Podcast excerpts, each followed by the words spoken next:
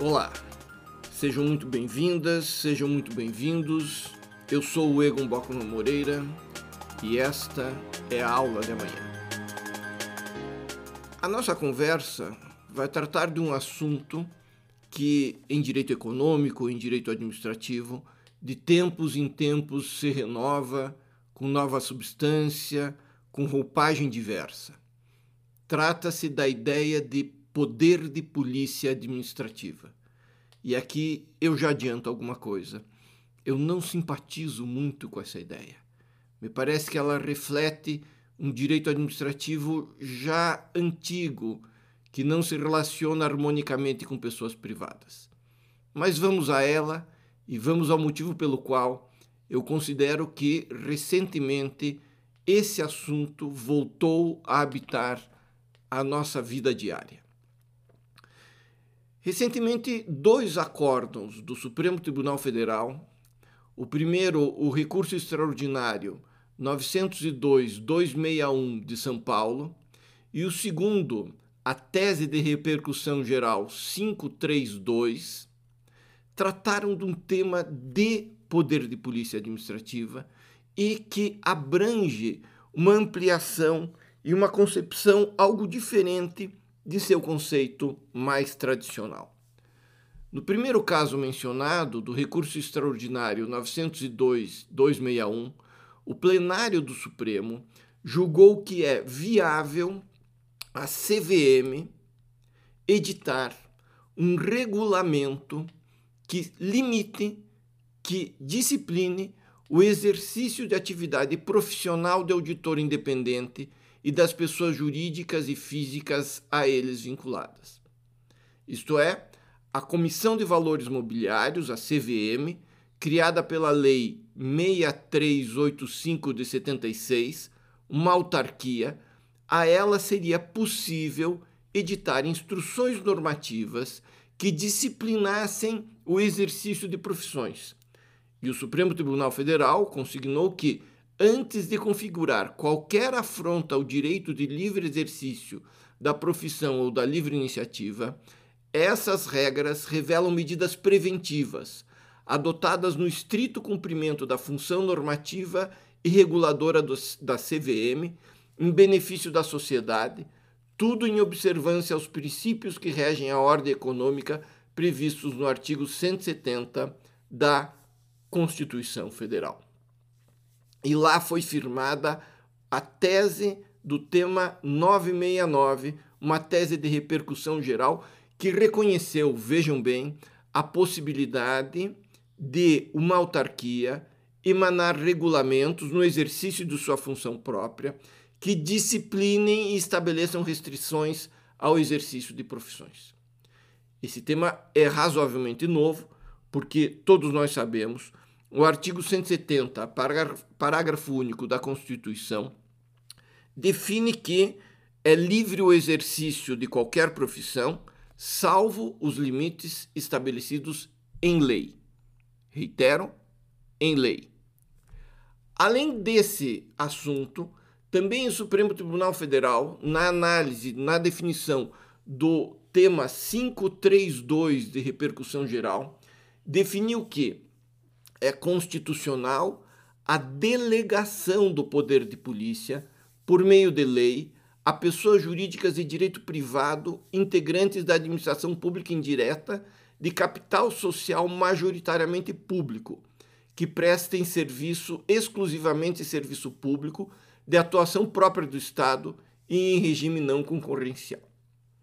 É, confesso que, com todo respeito, a redação é razoavelmente complexa e ela diz respeito à possibilidade de aplicação de multa de trânsito por sociedade de economia mista. Boa parte dos municípios, estados da federação tem sociedades de economia mista que cuidam dos assuntos pertinentes ao trânsito. E essas sociedades de economia mista, com capital quase que exclusivamente público apenas um par de ações de pessoas privadas para que possam gerir a sociedade, ela aplicava multas. E aí houve uma grande discussão em termos nacionais se porventura sociedades de economia mista, ainda que constituídas exclusivamente para o fim de zelar pelo trânsito, poderiam aplicar multas. Ah, depois de uma enorme discussão em nível de vários tribunais nacionais, inclusive o Superior Tribunal de Justiça, o Supremo Tribunal Federal reconheceu como constitucional a aplicação de multa de trânsito por sociedade de economia mista.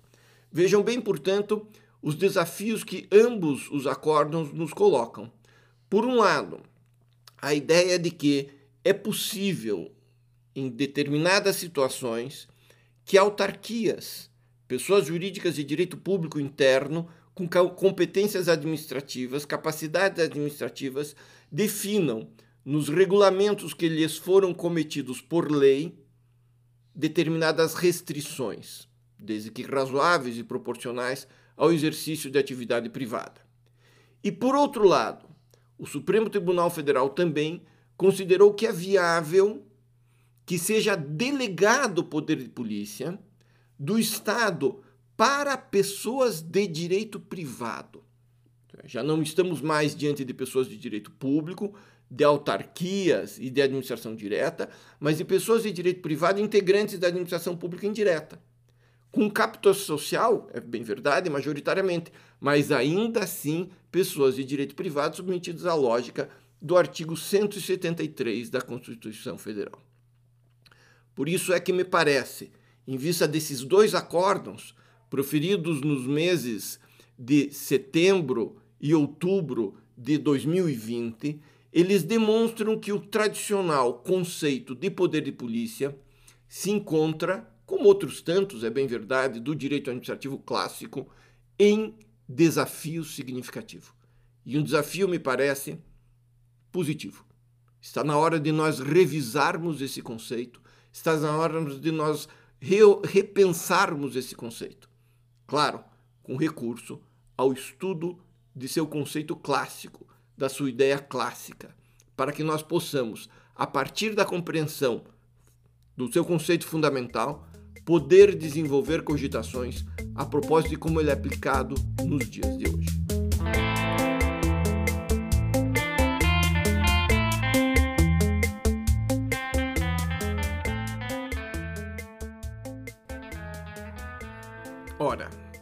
A, ideia tradicional de poder de polícia ela se relaciona, sobretudo, com o conceito francês de ordem pública, que foi emanado em normativas, em decisões que remontam ao século XVIII.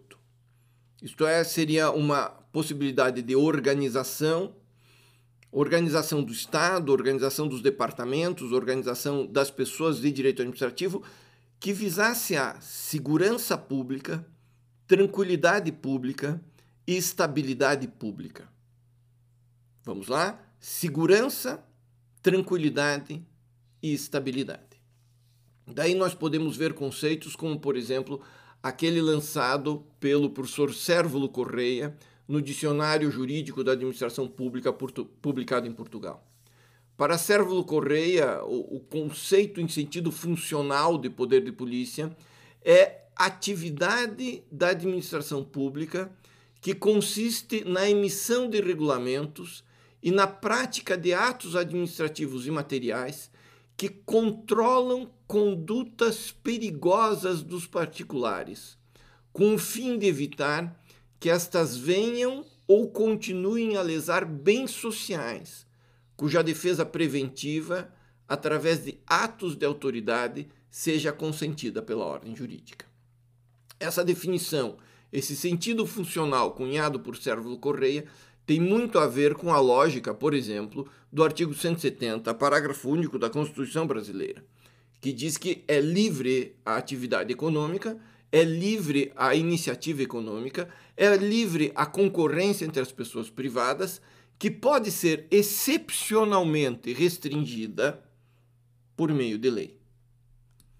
Então, nós vemos que, ao fim e ao cabo, em seu conceito mais tradicional, mais antigo, mais, mais, mais, mais visando a uma lógica oitocentista, o serviço de poder polícia, o poder de polícia, era uma atividade, nos termos da lei, é, atribuída a pessoas jurídicas de direito público, que seriam autoridades de polícia e desempenhariam poder, serviços de polícia, autoridades públicas. Indelegável, portanto, ao contrário do que ficou consignado no tema 232 do Supremo Tribunal Federal, indelegável a pessoas privadas. Agora, se nós pensarmos bem, se nós virmos bem as coisas, essa ideia de poder e polícia, ela traz consigo fortes tons de um Estado liberal. Fortes tons de esferas excludentes quanto à convivência público-privada. Ela própria do cenário em que o Estado se arroga a condição de monopolista do interesse público, o único titular do interesse público, e mantém um relacionamento unilateral com as pessoas privadas. Nós temos aqui esferas substitutivas, ou Estado ou particulares. E como eu tantas vezes digo, tal como nos monopólios econômicos, em que o monopolista é um price maker, não um price taker, no monopólio do interesse público, o Estado é um public interest maker, não um public interest taker. Ele faz o interesse público. E em o fazendo, sobretudo por meio de leis, é o que se espera no poder de polícia administrativo, cabe a ele privativamente gerenciar todas as atividades econômicas de interesse público, incluindo-se, inclusive, abrangendo os serviços públicos e reservando às pessoas privadas a livre empresa. Aqui, a administração pública detém um conjunto de competências que autoriza a impor limites à livre ação das pessoas privadas, para que, também no setor econômico privado, ela possa, ela, a administração pública, disciplinar o convívio social. Torna-se evidente que essa, essa perspectiva talvez seja mais congruente com concepções liberais oitocentistas do que com concepções, digamos, liberais desse século XXI. Rememoremos que o liberalismo ele colocou o Estado como um passivo garantidor da ordem e mero árbitro ex post de conflitos individuais. O Estado não garantia propriamente dita, não havia um Estado social, não havia um welfare state, o Estado não garantia a prestação de comodidades às pessoas privadas. Estava-se diante de direitos que parte da doutrina constitucionalista caracteriza como direitos de primeira dimensão, os quais exigiam a abstinência do Estado das relações privadas. E conforme a lição do grande Caio Tácito, a autoridade cabia somente um papel negativo de evitar a perturbação da ordem e de assegurar o livre exercício das liberdades públicas.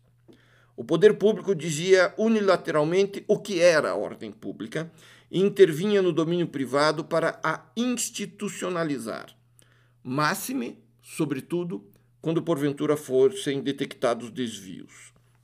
Daí a forte incidência da garantia da legalidade. Em síntese, pontifica o saudoso mestre Diogo de Figueiredo Moreira Neto, o poder de polícia é exercido pelo Estado enquanto legislador, pois apenas por lei se pode limitar e condicionar liberdades e direitos, enquanto que a função de polícia, como aplicação da lei, é exercida pelo Estado como administrador.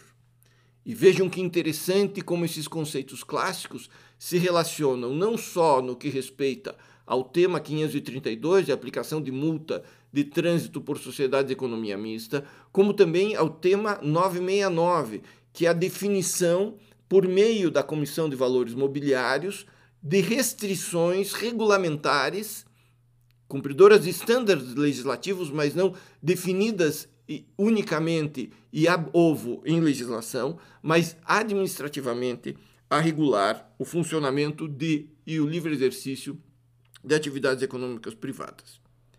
Ocorre que esse universo de atividades estatais tem significativa alteração com o modelo de Estado social e, sobretudo, com o modelo de Estado que nós vivemos hoje, que, quem sabe, poder-se qualificar de pós-social.